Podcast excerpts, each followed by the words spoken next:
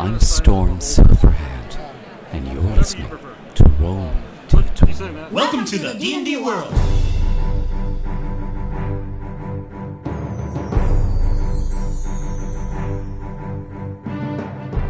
Olá, jogadores e DMs! Estamos aqui para o episódio 75 do podcast Rolando 20. Eu sou Daniel Anandi. Eu sou o Ranger Daniel. Fala galera, é o Sembiano. E aí galera, aqui é o Salazar, diretor da Tag Brasil. Estaremos aqui conversando hoje. Hoje vamos falar de Forgotten Realms, vamos voltar nesse assunto. A gente já falou disso lá no episódio 10, a gente já falou isso aí depois na quarta edição também. Mas tem muito para ser dito, muita coisa aconteceu desde o final da quarta edição, desde o da Spell Plague, e é isso que a gente vai querer contar aí para os nossos ouvintes.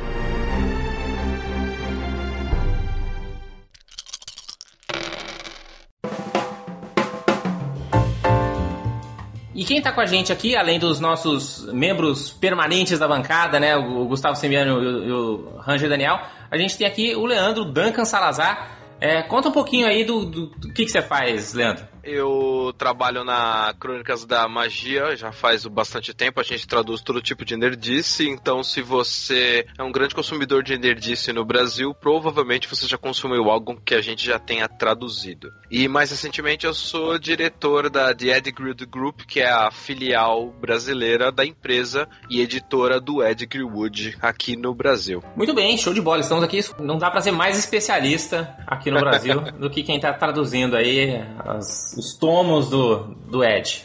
É, que é inclusive quem vai abrir o episódio de hoje, né? A gente teve com ele lá em 2014 na Gen Con e ele também gravou uma vinhetinha aqui pro, pro Rolando 20. Mas acho que para começar então essa nossa conversa, né? Da última vez que a gente falou lá no episódio 60 e. e 30 e foi 34, foi da última vez que a gente falou de Forgotten Realms quarta edição. A gente estava lá com a Spell Plague acontecendo, a Beir retornando, né? Forgotten Realms estava toda bizarra e cheio de genases e coisas do tipo para ser explorada pelos aventureiros. O, o, o, Gustavo ele tá com o Adventures Guide to the Sword Coast, né, um dos últimos suplementos aí que saíram para a quinta edição, e ele meio que dá um resuminho do que aconteceu, que é o que a gente vai usar como guia para esse episódio e a gente vai detalhando um pouco o que, que aconteceu. Que, que, como é que começa tudo isso aí, Sembiano? Eu acho que primeiro é legal situar assim, algumas edições em algumas épocas e, e a gente citando as datas. Né? Então, por Justo. exemplo, Time of Troubles, a segunda edição de AD&D, que é a mais conhecida de Forgotten, né? começa com o fim do Time of Troubles, que é 1358 do Cômputo dos Vales, como traduziu o Leandro, né, Leandro? é isso aí. Daí, tipo, a terceira edição começa. Vocês lembram do retorno de Netril? Sim, foi meio que com, eu lembro que era, era essa, não foi, não teve muita diferença, né, do AD&D para terceira edição assim, ele avançou um pouco, assim, uns 10, 15 anos, não foi? Não, te, teve porque teve o retorno de Netril que tipo, vieram uns puta antagonistas absurdos, né, que não tinham antes. E, e, daí eles fizeram um retcon com aquela questão da trocaram a, aquele sistema de cosmologia da roda pela árvore em Forgotten. Ou não trocaram, ou fizeram meio um retconzinho. Isso foi em 1374 do Cômputo dos Vales. Foi quando o Netril voltou. E em 1385 acontece a Spell, a Spell Plague, que é quando Cyric, com a ajuda de Char, mata Mistra. E aí Mistra explode, né? Gera Spell Plague no mundo inteiro, magia azul pra tudo quanto é lado. E é o que a gente comentou lá no episódio 34, o que, que rolou. Passam-se muitos anos depois disso. É, passam-se muitos anos e você come... finaliza a quarta edição exatamente em 1482 do Cômputo dos Vales. Só que ainda não é a quinta edição, é aquele período de transição que ficou uns dois anos em tanto rolando D&D Next. E ele começa com o retorno de Baal, que é na aventura Murders em Baldur's Gate, não é isso, Salazar? Isso, isso. Murder em Baldur's Gate. Isso é em 1482. Marca o começo do segundo Sundering. Quando foi o primeiro? O primeiro foi naquele lance dos elfos. Acho que separaram Evermeet, se eu não me engano, foi o primeiro Sundering. Tá, então na verdade esse é um evento que chama né, The Sundering, que foi meio que o evento que explica basicamente numa série de romances aí como é que a gente está transformando de volta a Faerun e Forgotten Realms, como é que a gente está trazendo de volta da quarta edição para a quinta edição. Sim, que o, digamos assim, o mote extra canon, né, foi tipo retornar o velho feeling de, de, de Forgotten Realms. Que significa naquele período pós Time of Troubles. Então, retornar ao status quo das coisas. E não só das coisas, né? Dos, dos personagens também. Porque uma das coisas que acontece até antes de 1480 é o renascimento dos Companions of the Hall. Né? O Bruenor, a Cat Bree, o Regis, todos esses caras aí que eram os personagens favoritos do nosso amigo Bob Salvatore, né? Re retornam a, a Feyran através de uma história que é gostosinha de ler, mas bem sem vergonha, né? Deles renascendo. Muito mão do mestre. Total mão do mestre. Ah, mas por outro lado, super nostálgico também, né? Porque é o tipo de coisa que a Marvel e a DC adoravam fazer no, nos anos 70, nos anos 80. Mas, mas, nunca elas, elas fizeram uma reencarnação. Isso é original. É. É, quando, quando precisava, reencarnava o universo inteiro. É, isso aconteceu em 1463, o nascimento deles. E vocês sabem que Forgotten Realms, cada ano tem um nome. Sabe como chama esse, esse ano? Como chama? É, the Year of the Reborn Hero. Eu acho que, né, o, o, cara lá do calendário de Raptos não tinha pensado nisso originalmente, mas enfim. Ou isso aqui foi o retcon. e mesmo antes desse, desse começo do Sundering, rolaram algumas coisas também, né? Porque esse Sundering ele meio que vai consolidar, né? Vai trazer de volta a Mistra, vai trazer todo de volta as coisas que a gente já conhecia. Mas o que, que aconteceu para chegar nesse ponto? Você diz o começo do Sundering? É, porque é, porque o, o, o Elminster já estava dando seus rolês pelo, pelo reino, tentando trazer esse status quo de volta, certo? Ah, ele morreu, ficou louco. Foi pro inferno, voltou. Morreu, ficou louco, foi caçado. Daí, aquele velho golpe de deixar a essência aqui e ali. Quando ele volta, já é, tipo, quando ele volta em definitivo, já é o, os cinco livros do The Sundering, que conta essa história do segundo Sundering, junto com as aventuras do, do Day The Next. Daí ele vai trazendo de volta essa questão da essência da mista, tananana, que, que, que tem uma essencinha dela aqui no, no item mágico aqui, acolá, tal. Acho que o Salazar até pode detalhar um pouquinho isso, mais. Isso, isso ele conta no, no Herald, não é? Principalmente? Isso, no Herald tem bastante coisa assim. É. Que ele vai meio que indo no, atrás, né? O Elmster junto com vários grupos de aventureiros e NPCs clássicos de Forgotten meio que vão indo nos mitais, né, que são aqueles escudos de energia místicos e fontes de energia, para meio que trazer pedacinhos da, de energia para tentar refazer essa weave de volta. Mas ao mesmo tempo que ele está fazendo isso, você tem Char querendo fazer uma Shadow Weave, você tem demônios querendo fazer uma Weave infernal, você tem. Você tem Loaf querendo fazer a, a Demon Weave. Isso, essa daí que eu pensei, não são os demônios. É, é bom, Loth não deixa de ser também lá brother dos, dos demônios. Então você tem lá todos os Draws se remexendo no Underdark também para tentar tomar essa, essa força toda. Mas o que, que acontece no fim das contas? Que marca o começo, a primeira indicação, é a volta do Baal, que era aquele deus que morreu no, no Time of Trouble, que é do famoso RPG de Baldur's Gate. Baldur's Gate, né? Que é aquela história de que ele faz uma porrada de filho por aí e os filhos vão se matando estilo Highlander pra ver quem, quem sobra no final. Exatamente. Isso acontece exatamente em 1482. Se quiser saber mais, episódio 51. A gente falou bastante de Baldur's Gate, fala exatamente toda a história dos filhos do Baal e, e essa história toda. E, e, e, meio que eles trouxeram super oficial, né? Essa história do Baldur's Gate pro, pro, pro canon, assim. E um, como é que é o nome do cara? Abdel? É. Abdel Adrian. Isso, esse que é o nome do seu personagem que você fez, né, lá na, no jogo do Baldur's Gate, ele que meio que Discordo era o... absurdamente, mas tudo bem. É. Não foi esse personagem que fez, mas Exatamente, bem. mas na teoria esse cara é o cara que fez a aventura, né, e no final ele é o cara que fica lá como como um dos duques de, de, de Waterdeep, né? Ele vira um. De, ó, Waterdeep, de Baldur's Gate. De, de Baldur's Gate. E ele tá vivo 100 anos depois. Veião, e o que acontece, tipo, o começo do, disso é uma. Que é, um, é até uma aventura prévia do, do Murders in Baldur's Gate. Bem legal essa aventura, inclusive. Uma ótima aventura para você juntar grupos. É, que é uma aventura que foi lançada para as lojas, né? Só foi tipo uma coisa, um evento meio de, de lojas. Você pode comprar ela na DMs, na DMs Guild, a gente pode até botar o link aí comissionado do Rolando 20. E, e, e, é super massa mesmo. Essa aventura ela é bem, ela é bem legal mesmo. Eu super recomendo ela também essa aventura é aquela que você sabe aquele lance que eu curto. Você acha que já curte mais que os jogadores façam isso, mas eu curto bastante, tipo, que pareça aquela junção ocasional dos caras. Essa aventura ela faz isso, entendeu? Porque tipo, vocês estão lá numa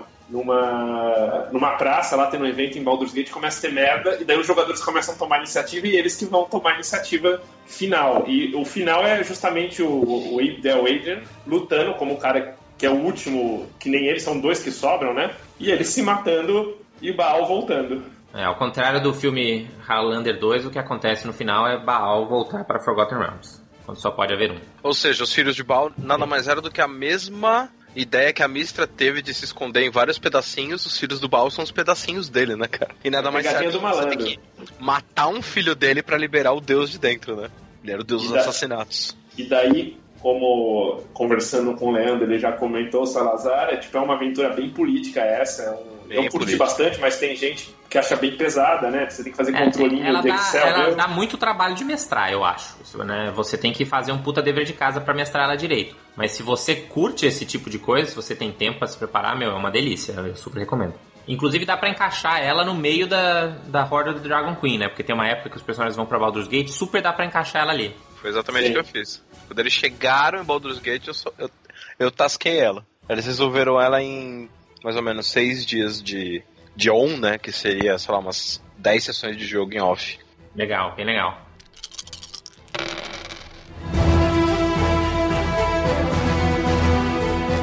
E isso rola em 1482. Em 1484, é, começam a ocorrer algumas outras coisas. Então, por exemplo, o puta terremoto a- atinge Ilha Ebor, uma praga de gafanhotos atinge Ian, que é onde passa o segundo jogo do, do Baldur's Gate, né? Isso. rola uma seca ferrada nas terras do sul e o mar começa a retroceder. É, aqueles. O que aconteceu na quarta edição, os orcs fizeram aquele, aquele reino civilizado de orcs, ou menérios, ou quase isso, ou só que não, né? Como, como diria como diria um pessoal hoje, só que não. E daí também eles se revoltam e voltam a ser orcs e começam a ameaçar o- o- os, os- os assentamentos anões do norte. Sembia invade as, ah, as terras dos vales, né? As Deolands. Sembia barra Netheril, né? Sembia barra Netheril. Bo- Muito bem lembrado que Sembia é aquele protetorado de Netheril meio. Você vai ser meu protetorado, senão você morre. Até então. Você precisa de proteção. Proteção contra quem? Contra mim. Exatamente. Foi bem coisa aí. máfia, né? Daí Comir, Comir né, levanta um, um exército para ajudar a Terra dos Vales e tipo e daí au- automaticamente Netril mete o exército na porta de Comir e começa o pau.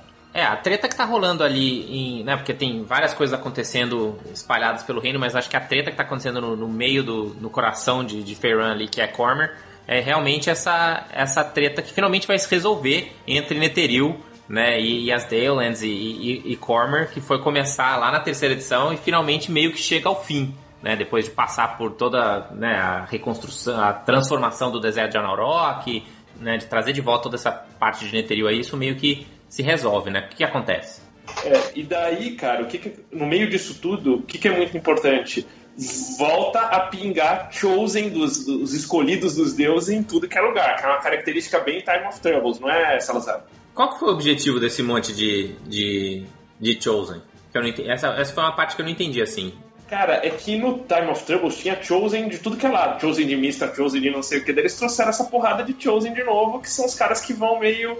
é, Então, mas eles meio que isso acaba, né? Meio que no- quando começa as campanhas, não tem mais tanto Chosen presente. acho que não citam tanto, mas, mas os Chosen estão aí. Né? Mas eles não ci- Alguns morrem e tal, mas o lance dos Chosens ali, que tem um status quo bem importante no, no segundo Sundering, é que, tipo assim, meio. é, todos os deuses retornaram. A volta dos Chosen significam que os deuses retornaram, porque voltam os Chosen daqueles deuses que, meu, 400 anos não se falava mais deles. Exatamente. Em termos de cenário, o Chosen ele existe pra mostrar pros fiéis que o Deus tá lá.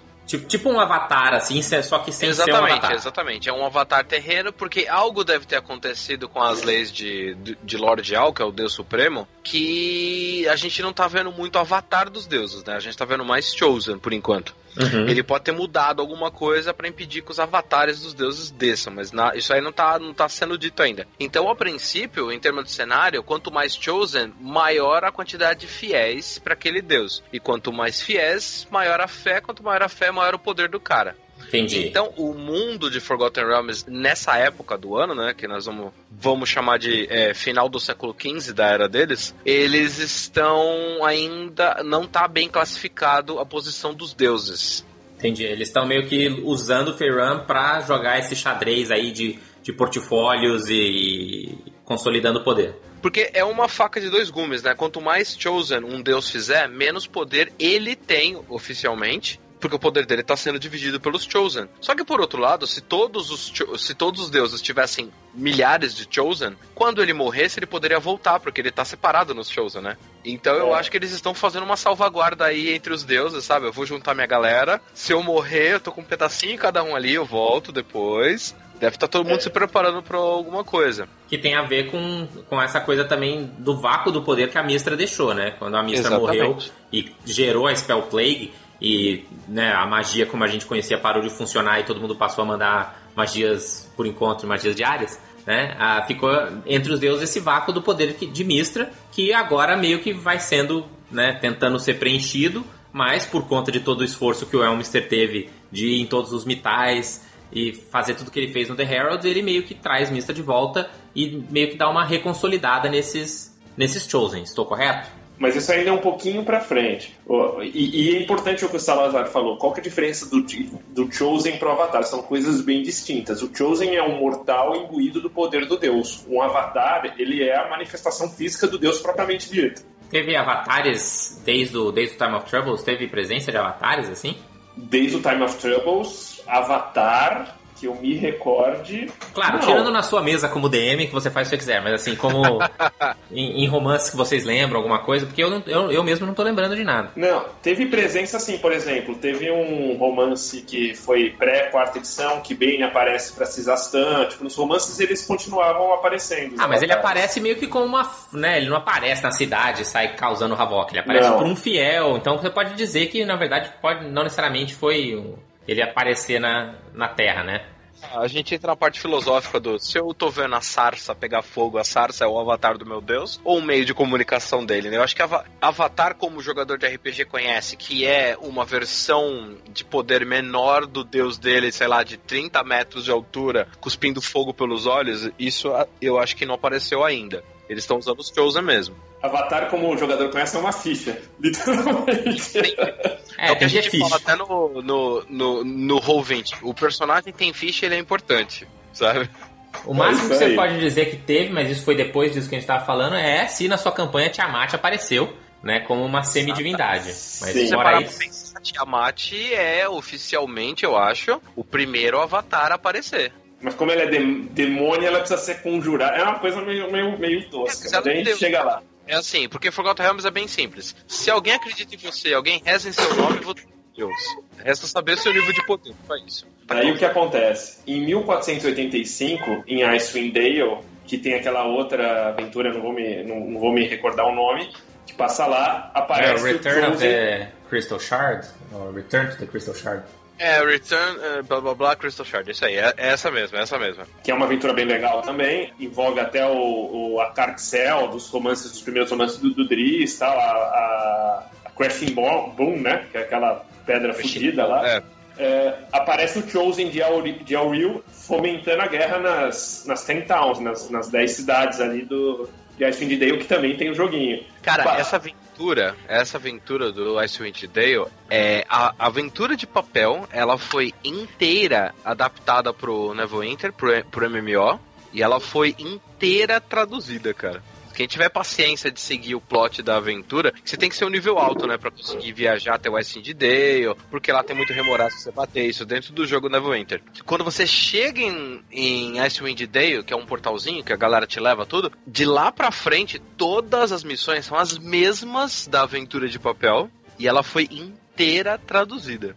É, quem não tá jogando Neverwinter, eu super recomendo também. Eu comecei a jogar um pouco da, da- do, do- do pedaço da história que você vai junto com o Brenner e com o Drist também pra Gurm lá. E, e, cara, é, é muito maneiro também. Você- participa de muito desses eventos que a gente vai estar tá citando aqui. Eles acontecem lá dentro do, do jogo de Neverwinter. Tá de graça. Saiu pro PlayStation 4, inclusive, essa semana. Super vale a pena dar uma conferida. E eu digo mais, é, eu acho que foi nesta aventura aí que o D&D realmente bateu o pé no chão e falou: agora nós não somos mais um RPG de papel, nós somos transmídia. Porque eles colocaram ela em áudio, colocaram ela em vídeo, colocaram ela em digital. Eu acho que foi a primeira oficial que o D&D fez isso. Então, na época, deu um trabalho miserável pra gente fazer. Porque é, lá atrás a gente já tinha feito coisa pra PlayStation 4 eles lançavam só agora.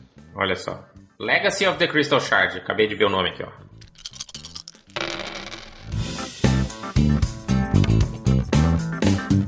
Aí tipo, tem o palco Chosen na aventura. A Narok, que é aquele deserto que não era mais deserto, que tá voltando a florescer. Uh, tem aquele povo Bedini, que é tipo aqueles. meio os caras do deserto, tipo Os um beduínos. beduíno. Quem, quem comanda a Narok é Netril. E começa a ter a, rebeli a rebelião dos Bedines contra, contra Netril. Porque É, eles ficaram mais fracos, certo?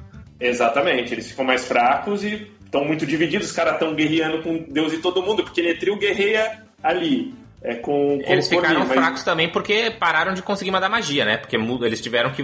Putz, agora a gente precisa aprender como fazer a magia igual na DD, né? Porque agora essas magias da quarta edição não funcionam mais. Também, mas eles tomam muita frente, cara, porque eles têm guerra com Cormir, tem essa revolução dos Bedines. Eles também começam uma guerra mais pra frente com com Tai, com Não pode tirar o olho de Sembia. é, ele- eles se metem só em merda, cara. Tipo, os caras é, é- é meio Alemanha Segunda Guerra, assim. Os caras vão, vão guerreando com todo mundo. Daí, é, os orcs não contentes lá em ameaçar os assentos dos anões, né? Eles vão começam a ameaçar a Silver Moon. Em Comir e Sembia, ele vira totalmente uma, uma, uma zona de guerra, né? E começa uma puta chuva no Mar das Estrelas Cadentes, que não sei se vocês lembram, tinha aberto aquela puta cratera onde era o Mar das Estrelas Cadentes. Tinha um E começa buraco mesmo, uma mega grande. chuva. É, começa uma mega chuva estilo chuva amazônica, assim. E encher a paradinha. Começa a encher o buraco. Qu- Quanto tempo chove mesmo? Chove tipo dois anos, uma coisa assim, uma coisa louca, não é? Cara, ele começa em 1485 essa chuva. é, E vai chovendo, né? Acho que em 1486 ela, ela acaba. Quase, quase dá um fim de 1486. Dá, dá uma, dá Na uma verdade, chuva. choveu pra caramba, né? Puta vida. É, porque não é que é uma chuva, um período de chuva, é que chove todo dia pra caramba. É que nem São Paulo em janeiro. Basicamente. É isso aí. E é interessante que tudo isso está acontecendo assim, você vai ver que não tem tanta coisa acontecendo na, na Sword Coast, porque, né, tá acontecendo lá no norte, né, mas tipo em Em, não sei o que, blá blá blá. Mas ali na Sword Coast mesmo o que tá acontecendo são as aventuras, né? Então você vai ver que eles, ah, não sei se de propósito, assim, eles meio que não falaram tanto do que, que tava rolando em, em Waterdeep, em Baldur's Gate, em Neverwinter, porque Neverwinter tem um jogo, Baldur's Gate saiu uma aventura, né? Waterdeep também tem várias aventuras que saíram é, relacionadas. É, o que acontece na Sword Coast é umas paradinhas em Luskan, que a, a Host Tower volta, enfim. Tem, tem, tem umas paradas em Luskan acontecendo. Em Waterdeep e Neverwinter, porque Neverwinter, pra quem não se lembra, ela foi meio detonada na quarta edição e começou a ser reconstruída. Detonada é, a cidade foi teve a erupção do vulcão, que tinha um primordial dentro, detonou a cidade, abriu uma puta fenda pro. E a fenda, tipo, passa Underdark, cai num, num nódulo de Spellplate, que quem, quem só tá mexendo nesse nódulo é a, a, a Bullet Sovarni, né? É. Com isso, tipo, o que, que que acontece? Fica, a cidade fica uma zona, o, o próprio o RPG de que você joga no computador, o Neverwinter, mostra isso, ela fica meio sitiada, fica uma parte dos orcs, outra parte eh, tem influência de Tai, fica uma zona. O Salazar pode falar um pouquinho mais de Neverwinter aí. Cara, tudo isso que você tá citando saiu no, no, no, no, no MMO de Neverwinter, a partir da erupção do Monte Rotenal, né? É um absurdo, cara, porque é, é- é um plot de história tão grande. Eles colocaram, se eu não me engano, é, informação suficiente pra 14 ou 15 romances dentro do jogo de Neverwinter. Então é, um, é o tipo de informação que oficialmente tá só dentro do MMO. Tudo que eles falaram fora foram só flashes, pedaços, informações, personagem comentando, gente de uma cidade e sei lá, você vai pro Baldur's Gate, o pessoal de Baldur's Gate come- comenta com você, ah, você viu? Na Neverwinter aconteceu tal coisa. O cara fala, ah, tá, né? Eu não sou de lá, não sou ninguém. Então, quem sentiu realmente esse impacto absurdo da erupção vulcânica do, do Monte Rotenal e a cidade indo pra casa do chapéu, 90% da cidade quase sendo destroçada, foi quem jogou o MMO. E é, é muito legal você ver quando a coisa você vê mesmo, né, o seu personagem tendo que sobreviver aquilo. E aí eles fizeram como é, nessa época os preços de todas as coisas triplicaram. Você mal conseguia comprar as coisas e cada personagem você clicava, o cara falava que tinha uma crise. Não, tá tendo crise porque destruiu as fazendas de muita gente. A gente tá tendo que importar comida de Waterdeep. Isso, Porque aquilo não, não- dá pra sabe? Não dá Não pra foi só a cidade, né? Não Foi a região? Cara, foi a região- região, região gigante. inteira. A região inteira. Foi nessa época que a galera começou a fugir pra Baldur's Gate, fugir pra, pra Waterdeep. Ou quem era mais desinformado, fugia pra Sembia, né? Coitados. E muita gente acreditava que Neverwinter, que não era de Neverwinter, que a cidade tinha sido totalmente destruída. Na verdade, não foi. Ia voltar depois nunca foi, mais, né? é, foi sendo ocupada e em 1486 é, eles começam a parte ocupar, começam a dar uma limpada na, na cidade, tipo limpada assim. É, É, vamos que tirar é os orcs daqui, vamos tirar os undead daqui, é, vamos É. tirar os draw daqui. Neverwinter virou uma, uma dungeon, né? Você não precisa sair de Neverwinter pra ter aventura. Ali na rua de baixo já é o caos, é o inferno. Cara, Nossa, tem um bairro que era dos orcs, que era foda, velho. É, Não, tipo, mas era, tinha não o é que- Chasme. é um Ah, é? ali. Tá treta ali, galera. Ainda tá É. treta. Não, e, e assim, ao redor você sai tem lá, tipo, a Valindra, né? Que é aquela Lich, basicamente uma filha do Cisastan. Isso é bem quarta edição ainda, né? Essa coisa toda, né? Quarta Tanto- É nesse meio. O, li- o é livro, meio. o livro de Neverwinter da, quarta- da quarta edição eu acho que é um dos melhores livros de todos os tempos. Assim, Neverwinter tem, tem uma versão maligna, que é o Neverwinter eh, de Cthulhu. Que é o Neverwinter da Shadowfell, não é? Isso. Coisa Cara, mas é, é sinistro. Mas o que, que aconteceu pra gente terminar a história de Neverwinter, então? O que, que aconteceu lá? Como é que tá Neverwinter agora? Por enquanto eles vão limpando, mas no começo da quinta edição, o que que acontece? É, vai pra lá o Lord Dalgut Neverember, que é o, o Open Lord de Waterdeep, ele vai meio dar, dar uma ajudada lá. Ele começa a investir que ele é, o- ele é o Tywin Lannister de Forgotten Realms, digamos assim. Ah, mas ele é um Neverember, né? Ele é um dos descendentes dos, do- da nobreza de Neverwinter, né? Mais ou menos, ele sabe o que ele quer jogar. Esclarecer. A melhor descrição do Dalgut, ele é o Tywin Lannister, cara. Pra mim. Não sei o que, que o Lê acha, que o Salazar acha. Como assim? Cortou aqui num, num ouvi direito. O... Não, pra mim o Dalgut Neverember, ele é o Tywin Lannister de, de Forgotten Realms. Então, cara, é assim, tanto no MMO que eles falam a respeito dele, quanto nos fóruns, tudo, é, tá, tá difícil você identificar qual que é a desse cara, cara. Eu diria que ele é muito Lannister, eu diria que ele é muito, muito Lannister, mas ao mesmo tempo, é, se você parar pra pensar bem, o pulso de ferro do cara, né, a, a Iron Fist dele de fazer o treco funcionar, tá dando certo na cidade. E ele Eu vai limpando. até onde- é, até que onde o cara tá errado, sabe? Mas, sei lá. Ele vai limpando, mas ele tá investindo. Meio Estados Unidos no Iraque, assim. Não, e, e ele, e ele também meio que, meio que sai de Waterdeep, né? Isso acontece até no meio da, da, da campanha do Rise of Tiamat, do Tyrion of Dragons, né? Isso é mais pra frente, a gente ainda tá no 1486. Os elfos vão ajudar, tipo, os elfos vão ajudar a Deolentes, que tá sendo invadida lá por Sembia. eh, E nesse meio tempo, Comir expulsa, tipo, ele ganha aquela guerra na fronteira dele e, tipo, dá uma. dá, uma, dá um pedala nos. Eh, em Sembia. Depois, mil- no final de 1460, de 486, a grande chuva para, que era o que você tava falando, né?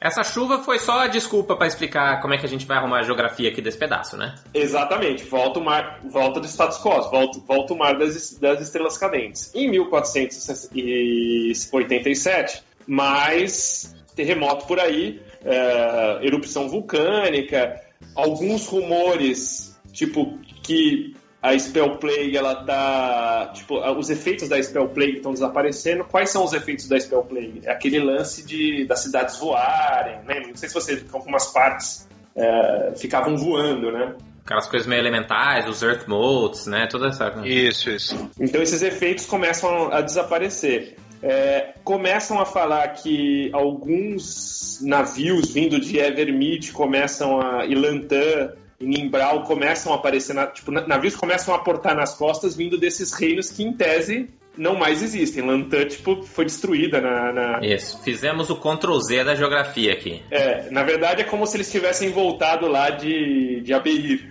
Né? Evermeet ficou naquele meio limbo, né? É, meio que na, na, na Feywild, meio que não. Vocês têm Sim, noção e- da treta que deve ter sido? Esse monte de topo de terra caindo, cara? É, deve, ser, deve ter sido feia coisa. É uma boa coisa pra uma aventura. E também eles Imagina, falam que, que começam a voltar os navios, voa- os navios voadores de Haurua, que era aquele reino de aquela magocracia fudida que tipo Haurua caras... ficou na quarta edição? Eu não lembro. Não, ele foi, foi, foi, foi pra BI também. Só que daí eles começam a aportar alguns navios desses que voam. Os caras começam a ver navio voando. Então o que acontece? Haurua voltou. É, pois é, uma coisa muito legal agora na quinta edição é que o Forgotten Realms voltou a ser um mundo medieval. Você não sabe nada com certeza. Você precisa ir até lá para ver se alguma coisa Exatamente. existe. É, você não sabe nada, você não sabe nada com certeza, foi exatamente uma frase ipsiliteris que, que eu lembro de ter sido dita no, no episódio da quarta edição do Forgotten Realms. Ah, trocou tudo, agora ninguém sabe, você precisa explorar. Exatamente, então, mas na quinta edição descobriram. tem essa pegada ainda. É. Então, Daí- até, essa coisa, até essa coisa que a gente fala assim, ah, mas você joga não é canônico. Mano, aqui na, na Idade Média não tinha canônico. Ah, você falou que o rei era fulano. É, naquela hora era, mas no outro dia tomou uma facada nas costas, não é mais. Ou essa aí foi a informação que chegou aqui, mas não necessariamente essa informação está correta. É, pô, não foi? Dia 5 de não sei quando, o rei Obarskir morreu dormindo, cara. Quem é que ficou sabendo que ele morreu dormindo? Sei lá, cara. A informação não vai voar muito longe além, da, além de Cormir. É, o daí também, lembra que Netril caiu fora ali da, da borda de Comir, só que os caras são treteiros. O que, que eles foram, foram fazer? Foram arranjar treta com Mistranor, que, era uma, que é uma cidade que foi reestabelecida na quarta edição. O Império Élfico, de novo, voltou e tal, só que é uma cidade zicada. Porque Eles estavam já- precisando do Mital de Mithranor, né? eu não me recordo. o- Eu acho que eles estavam, porque no final eles estavam trabalhando pra. a- Acho que tem, rola aquela árvore lá, não é, Salazar? Eu acho que tem a árvore e tem o problema, né? Porque como o pessoal da cidade de Netheril, eles vieram do plano das sombras, né, pra quarta edição, nessa transição, eu acho que tava rolando algum problema com a Shadow Weave e eles precisavam ficar mais fortes ou É, eles estavam tentando tomar a Weave pra mais uma tentativa da, de Shard fazer a Shadow Weave, né? É, não, não existia o Weave até então, não voltou a Mistra ainda. É. Então, tipo, tá todo mundo querendo fazer a sua redinha de magia. Todo mundo quer É. inventar a internet. É, Porque a Char não para pra pensar, né, cara? A Char, se a Char baseou a magia dela nos furos da trama da magia da Mistra, se a magia da Mistra sumiu, não tem furo, cara. Sabe? Ela é doida. Ela é meio tira do próprio pé. Eu não entendo essa mulher. Ah, e é o mesmo plano, né, cara? Sai dessa, meu. É, é porque É, a pô, Mistra cara, é muito racional, né? E a A senhora, Mistra tá é na hora, né? É muito. Então, da- daí, tipo, eles, eles tentam, como que nem vocês falaram, pegar um. é, tomar controle desse Mital de Mithranor, que é um dos mais poderosos que tem ainda, é, e do, do começo do que tá voltando a ser o Eve para transformar, pra transformar em Shadow Eve. Só que nesse processo, quem tá lá é o nosso querido El, Elminster, e, tipo, começa o pau dele lá com o príncipe. Tem um manchão no meio, o manchão volta também, o manchão tá no meio aí. O manchão sempre tá nas. Man Manchon é fácil de fazer voltar. É, então, mas esse, é- esse é fácil, esse é fácil de resolver. Pega um lá, pois é. tira mais um do armário. Isso, tira mais um manchão. Então. E nessa treta, o El só derruba a cidade lá, o principal, a principal cidade voadora, a capital do de Netril, né? E em Mithranor rola uma colisãozinha de cidades. E isso é descrito o quê? No, no The Herald, né? O final do The Herald, isso aí, não é? Foi nesse momento que Mistra voltou, né, cara? Com o poder total da Weave. Ela conseguiu salvar o Mister da, da queda da, da cidade lá. É, nesse meio tempo também, um pouquinho Mas o antes... Elminster tava, tava com todo o poder de, tipo... Porque já, já praticamente não tinha mais Chosen, né? De Mister, porque não tinha Mister, então não tinha mais Chosen. É, ele tava com o poder da Symbol, né? Que tinha sacrificado pra salvar o Elminster, então ele tava meio com o poder dela também. Então, assim, ele já tinha juntado um tanto de, de poder de Mistra, né? Vale uma, um adendo aí. Nesse meio tempo que tava rolando essa merda aqui na, em East Denver, tava rolando uma outra merda na Silver, na Silver Marsh. Por quê? Tipo, os orcs eles estavam sendo apo- apoiados pelos Drows, eh, e os Drows tinham recebido de Loth um mega encantamento foda chamado The Darkening. Que nada mais é do que, tipo, os caras fizeram escurecer Ficou de noite, né? Um pedaço gigante do norte ali ficou todo como se fosse de noite sem parar, né? O que não deixa de ser benéfico pros orcs também, mas que isso turbinava bastante os draws com Dark Vision e tudo mais. e juntou Drow, daí os Drows organizaram um exército de orcs gigantes, tinha meio dragão no meio, tava, meu, tava uma zona e os caras detonando a Silver Marches. Isso, não Isso. vai dar tempo da gente comentar tudo que rolou com os Draws, que é bem massa também, mas ah, uma das coisas mais legais foram que não só as top casas lá do- dos Draws de Mesoberranzan, né, a Ban Ray e, e uma outra lá se uniram, que foi uma coisa bizarra, assim, porque geralmente casa de Draw não tem aliança, elas se matam loucamente, né? Isso. Mas elas fizeram uma aliança com a Benção de Loth e, e eles também recriaram a casa do Urden, que era a casa do Driss, que tinha sido destruída Tinha E- sido desgraçada. Desgraçado, exato. E aí eles recriaram só de sacanagem. Só de sacanagem, só de sacanagem. Ah, verdade. Porque esse é o plot que rola nos romances do Driz pós, pós Sundering. Acho que é o Night of the Hunter, né? É, e tem uma aventura of the muito, muito legal que foi um D&D Encounter, que também tá à venda lá, que fala, eu posso até, agora eu não vou lembrar o nome, foram duas na verdade, foram, foram dois D&D Encounters. Co- É só colocar os links das aventuras depois. É. do- foram dois D&D Encounters que tem pra vender também lá no, no, no Dames Guild, que conta, tipo, os, os aventureiros meio quebrando esse Darken. No fim, o Driz vira lá, tipo, um Super Saiyajin e resolve a parada. Bom, mas então. Tô errado, Salazar? Foi quase isso, cara. É um Super Saiyajin, ele sai voando, soltando raio pra tudo que é lá. É, cara. É. Revela. A ge- A gente releva isso.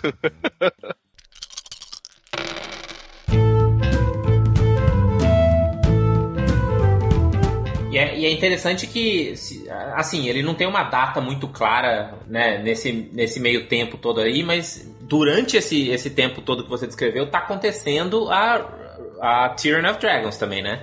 Of É, Dragons não então, acontece aí depois. que co- começa as merdas da, da... Ela se contradiz. Então, um suplemento diz uma coisa, outro diz outra.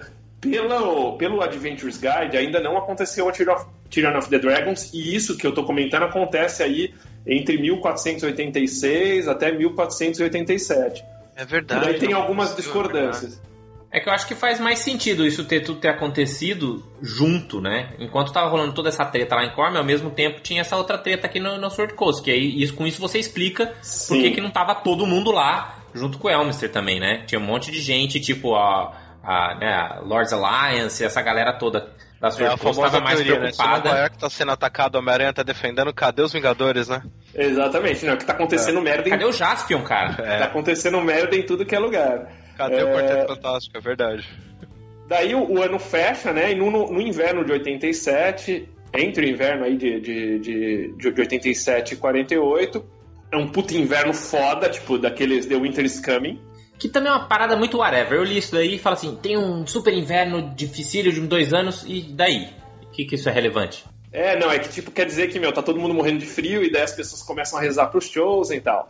Daí nesse Ah, meio entendi. tempo, os orcs lá são, eles são detonados por uma aliança dos anões, só que essa aliança, ela quebra aquele pacto das, de Silver Moon, porque, tipo, as cidades humanas não querem usar os anões porque estão se fudendo aqui, né, né, né, né, né, né, que também é bem escrito nos livros do, do Driz. É, só que, tipo, não tem mais a Liga das, das Silver Marches. Em 1488, cada um por si, Deus por todos, É, Sundabar foi tomada, foi o pau comeu lá. Só que o que que acontece? Como os anões são meio deixados de lado, os caras, tipo, se unem. Por quê? Os anões do norte, eles descendem, é um império Deus ou um, né? Tipo, é tipo, meio, são como se fossem todos clãs oriundos de- do- desse clã Deus ou um. Que é o clã do Battlehammer e tal. Então os caras, eles voltam, como não tem mais a Silvermarch, eles, meu, formam um puto exército fudido que parte depois disso, em 1488, para reconquistar Galtu Green, que é a cidade meio assim, é, é a Alexandria dos anões, é a Mitidranor dos anões. Pode crer. E que também não deixa de ser uma volta pra status quo também do norte, né? Dos anões lá. É, não, mas eu acho que aí, aí tem uma diferencinha, porque no Time of Trouble os anões do norte são fodidos. Aqui, tipo, eles, meu, os caras se unem e vão porrar os Drows, que os Drows estão estão tomando conta do, de Galtrugin, que é de onde eles partem lá o Darkening. Eles conseguiram terminar o Darkening, mas não conseguiram retomar isso. Então os, os anões eles formam um puto exército de todas as cidades anões para retomar Galtrugin e eles marcham em direção ao Galtrugin, que é o, isso é desc- descrito bastante nos romances o E dá, pra, Archmage, que é e, e dá pra jogar em Neverwinter também. É aí que é, aí que é lançado também a- o arco do Rage of Demons, né? Que os Drows estão tudo meio louco também e começam a abrir Sim. portal e soltar, e soltar demônio no, no, no, É, no é- Underdark. é que nesse meio tempo, o que, o que, que acontece em, em Mesor Berranzan? Tipo, essa união toda linda aí que vocês comentaram, acaba por quê? Porque, tipo, a, a Matron Mother que vai em lá, que é a, a quem unificou tudo isso, ela perdeu a guerra. Daí você perde a guerra, você perde status, perde favorecimento de Loth, tá? as outras casas começam a discutir com ela, né? E também lá tá uma zona, porque, tipo, tem essa Matron Mother que era a filha lá da... Você lembra, Salazar, o nome da, daquela Matron Mother foda que queria matar o Driz? Ah, não é a Ivone Baenri? Exatamente. E- É, é Ivonel, não Ivone. É que a gente chama Ivonel. Ivone aqui em casa fecha o saco. É Ivonel Baenre. Daí, E foi ela que destruiu a. Como é que é? Casa Oblodra, uma coisa assim. exatamente. Esses nomes ela, Drows não ajudam, cara. Esses nomes lindos de Drow. É. E ela tem uma filha, só que essa filha é uma Zé Ruela, daí ela vai lá, através de um litídio, pega, tipo assim, esse litídio ele tem uma parte das memórias dessa, dessa mulher que morreu, que acho que foi até o Driss que matou, se, se eu bem me recordo. Isso.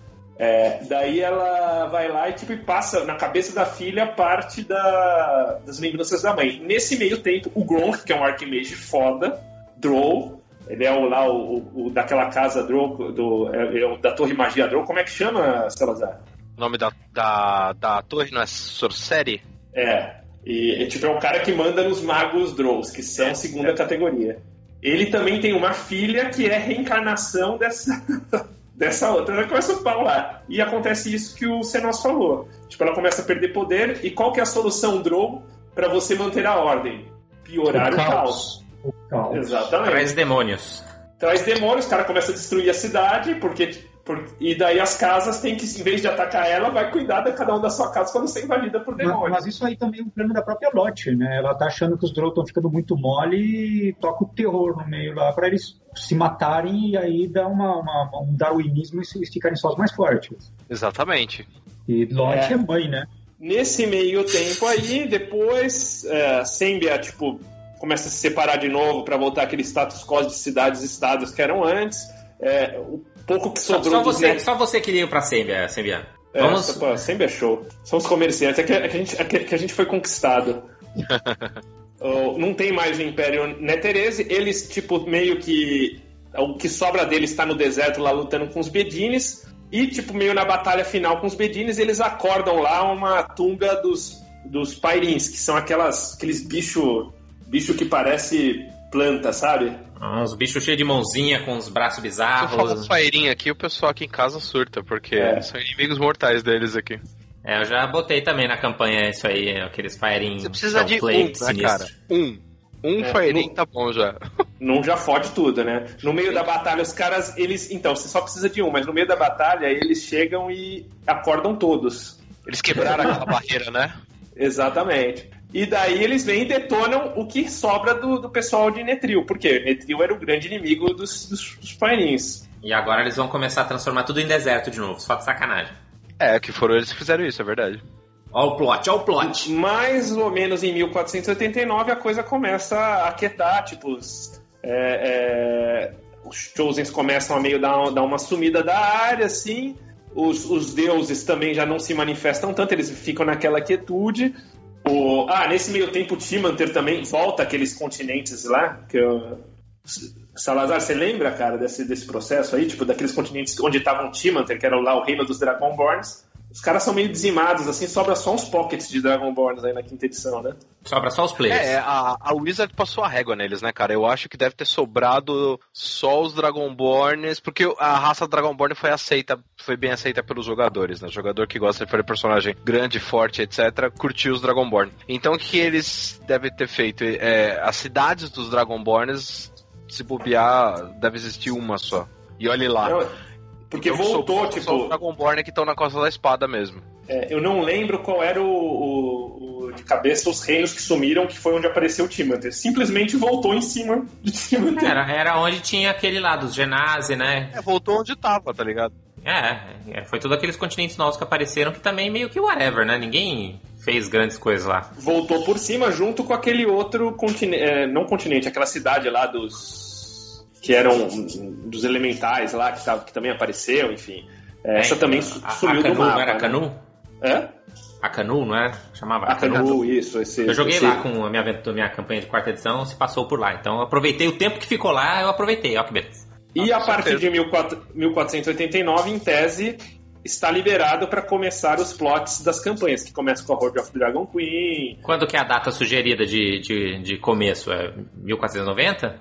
Em tese, o, o, o, Sword Coast Adventures Guide ele marca como 1489. Só que se você lê na, na Horde of Dra- Dragon Queen, tem eventos que são de 1485. Então daí também é, é o que o Salazar falou. A, a, a timeline tipo, não, tá, não pode ser levada muito a sério, né, Salazar? Não, cara, não dá. Se você levar muito a sério, tem muita coisa que não combina. Eles. É, eu acho que eles estão fazendo basicamente o que eu costumo fazer aqui quando eu mestro Marvel, DC. Eu pego tudo que é mais legal, não importa de que revista que é, e põe no meu mundo, assim, sabe? Mas ainda mais a Tyrion of Dragons, né? Que foi feita pela, pela Green Ronin, na época que eles não tinham ainda todos esses romances impressos, nem tinha como ser tão sincronizado assim. Eu acho que assim, se o jogador quiser, se o jogador realmente ele precisa de uma data, precisa de uma data, senão ele vai. ele- a cabeça dele explode e ele morre. Eu acho que se ele quiser colocar a Uh, Horde of the Dragon Queen e a Tirania dos Dragões entre mi- 1488 até 1490, eu acho que tá beleza. Nesses dois anos aí Encaixa tá né? beleza. É, se ele quiser colocar a Elemental Evil 1490, tá beleza também. E que é o. Eles dizem que 1491 seria o final oficial da Princess of the Apocalypse. Então eu É. acho que se ele quiser colocar nesse finalzinho aí, tá tudo beleza. O pessoal da Wizard já, já, já fizeram alguns comentários que meio tipo. É, acontecem juntas, não, não existe assim uma cronologia casada que todas acontecem na sequência. É meio assim, Aham. cada campanha, em tese, acontece depois dessa data que você está comentando aí, nesse, nesse período. Isso, exatamente.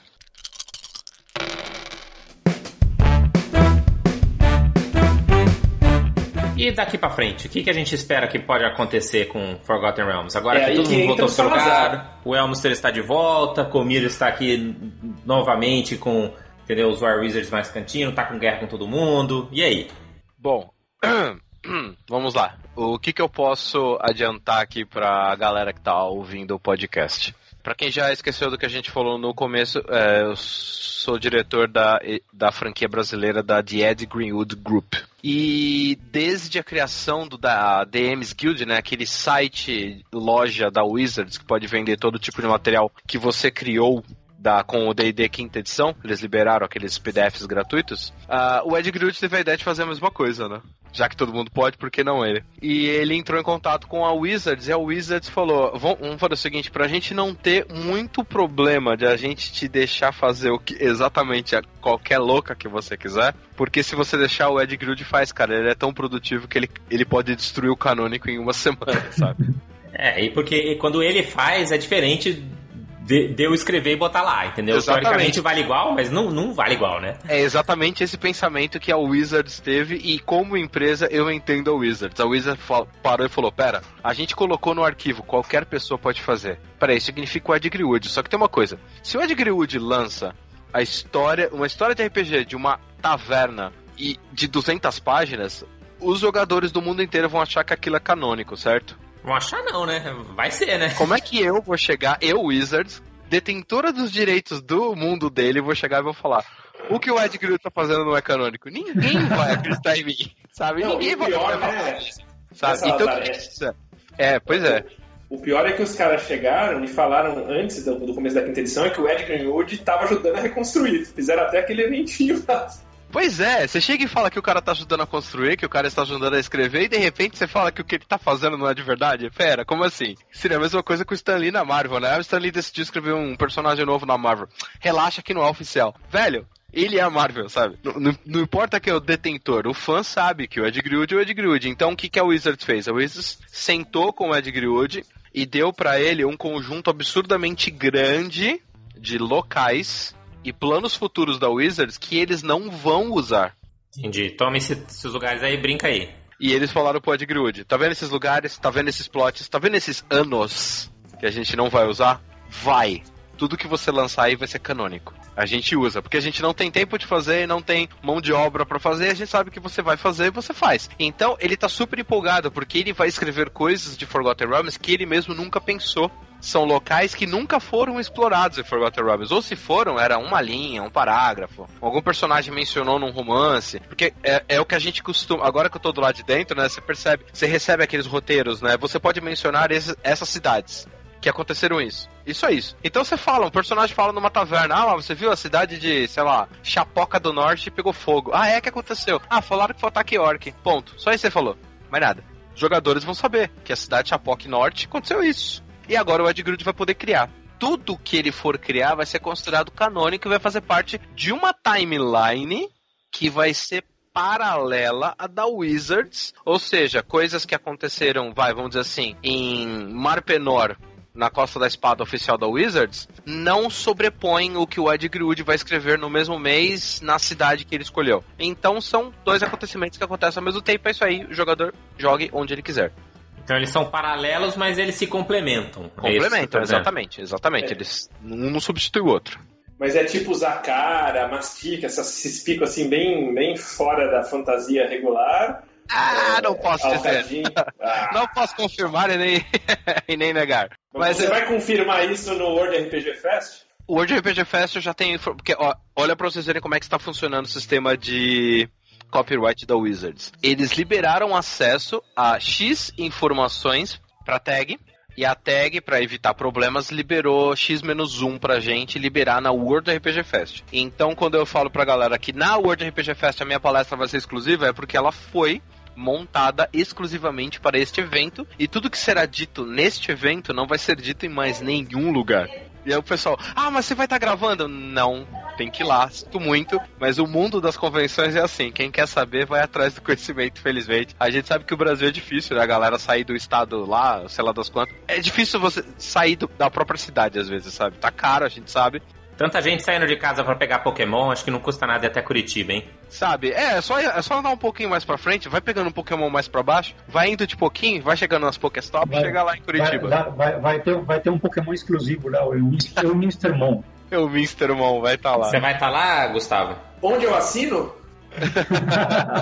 Mas você vai na, na World RPG Fest? Mas com certeza. Mas com certeza. Então Cara, você eu vai vou fazer, com- você, você traz uma exclusiva aqui pros ouvintes, então, depois. Com certeza. Ah, eu eu, acho que vou ele comprar um gravador só pra gravar. eh, Só pra gravar lá. Agora. Pode fazer. O... E ainda mais eu que estou na abstinência de Gen Con esse ano, né? Nossa, eu Depois de- também, cara, eu tô tremendo. Eu tô tremendo aqui. A gente foi ano passado, esse ano não, não dá pra ir. Cada post que eu vejo, o coração me parte. Muito bem, gente. É, tem, mais, tem mais alguma coisa ou é, é isso aí? A gente espera então o que, que vai sair da cabeça do Sr. Greenwood e. Cara, o que eu posso dizer é o seguinte: é. O novo suplemento que vai lançar aí, do, do Volo, oficial da Wizards. Ele tem as esperando. duas mãos do Ed Greenwood escrita nele. Então, se a galera realmente tá sentindo falta de algum material que o Ed Greenwood colocou as mãos pra escrever, Volos Guide, que vai sair aí na próxima campanha de D&D, tem mão do tem mão do Ed Greenwood em cima. Eu é, eu não quero fazer ninguém passar vontade, mas eu já tô com o livro aqui, a gente já olhou. Ah, só que, infelizmente, como faz parte do contrato da Wizards, não existe o tal do vamos traduzir. Não existe isso porque a Wizards não tá traduzindo D&D. Ponto. Mas o que eu posso garantir pra galera é tudo que sair de Forgotten Realms que vai sair pela Tag Brasil vai ser traduzido. Então tudo que o Ed Grud criar, que não é da campanha, que não tem o selinho Wizards of the Coast ali, vai ser traduzido para português. E é muita coisa. Muita Isso coisa. quer dizer, vai ser legal. traduzido, vai ser traduzido e colocado à disposição no Davis Guild em versão em português. Exatamente. E na tá loja, na, na loja do Ed Grud mesmo, que é o site onderlibrum.com. Que a galera vai poder entrar ali. A gente tá terminando de montar a parte brasileira do site. Ali vai ter tudo do Ed Grud. Todos os 15 cenários que ele está criando. Não é um, não é dois. Não é só Forgotten Realms que ele vai mexer. Ele tem 15 cenários novos. A gente acabou de falar do segundo cenário agora, que é Storm Talons. Que ele é tão rico quanto o Forgotten Realms em informação. A Wikipédia já passa de um milhão de verbetes. É coisa pra caramba, galera. Eu, quando eu digo que o Ed Grud cria, se nós traduziu uns livros espanhol pra gente, ele viu que a gente tava fazendo um, o Ed Grud já tava lançando 4, 5, 6. Cara, é desesperador. É, Não dá tempo, cara. Você não consegue. Você tá numa equipe de 10 pessoas, você não consegue acompanhar um velhinho escrevendo, cara. Não dá. Ele é muito absurdamente criativo. Ele deve ter um vira-tempo. Muito bem, muito bem. Excelentes notícias aí para, para os jogadores e ouvintes aí do Brasil. Então já estamos chegando aqui, já estamos chegando quase uma hora de, de podcast. Eu agradeço muito a presença aí da nossa bancada e também do Duncan Salazar, do Leandro aqui com a gente. É, obrigado pelos comentários. Se vocês tiverem ah, dúvidas e quiserem falar com ele, como é que eles podem, como é que os ouvintes podem entrar em contato com você? Você tem um Cara, Twitter, um é, Facebook? Sim, Twitter, Facebook. Eu acho que a galera que ainda não viu minha cara é porque não tá enjoada da minha cara ainda. Mas eu tô, eu tô sempre em toda parte. Tô em streaming com um monte de gente. E tô no Twitter. A galera pode me achar no Twitter no arroba i Duncan Salazar, tudo junto. E fica bem mais fácil. Tô no Facebook também. E é legal, porque se a pessoa segue a gente no Twitter, segue a gente no Facebook, eu solto muito mais informações. Eles falam, ó, oh, hoje libera tua coisa. É, a gente solta informação. Quem viu, viu. Quem não viu, tem que procurar na timeline. E tem muita coisa que a gente já falou e tem muita coisa para liberar ainda. A gente tem um monte de post pago no Facebook que vai lançar até o final do mês, em agosto, setembro, outubro e novembro. E tem muita informação para quem é fã de Forgotten Realms. É, você está ajudando a organizar o World RPG Fest, tem uns eventos que você também está ajudando a organizar aqui em São Paulo, né? Isso, cara, é, a gente conseguiu um espaço muito legal. É assim, eu tô ajudando no modo de que eu coloquei meu nome lá, porque quem tá fazendo o evento não precisa de ajuda, porque a galera é competente pra caramba, saca? O pessoal do grupo Dungeon Geek no Facebook, grupo e página, né? Eles conseguiram um espaço lá na loja da Terra-média, lá no Cambuci. Então, quem quiser visitar o que a gente chama de a meca do, do RPG, né? É a cidade onde tudo começou. A galera vai lá pro bairro do Cambuci, na loja da Terra-média, por exemplo, amanhã. Amanhã tem evento. É, se eu não me engano, a gente tá fazendo evento duas vezes por mês. Então a gente tem o Dungeon Geek Weekend Edition, com muita mesa de RPG, das 11 da manhã às 8 horas da noite. Dá para jogar o dia inteiro RPG. Tem food truck na porta. Semana passada teve invasão de Stormtrooper e Darth Vader. Então é uma loucura lá. Então quem quiser aparecer lá, só entrar no grupo e ficar sabendo dos eventos. Show de bola, muito bem. Valeu então a presença e as informações. Valeu, Gustavo. Valeu, Daniel a Senose. E a gente volta daqui a duas semanas com mais um episódio para vocês, galera. Obrigadão e até a próxima. Beleza, falou, galera. Até a próxima. Falou. E rola em 20. Dungeons and Dragons.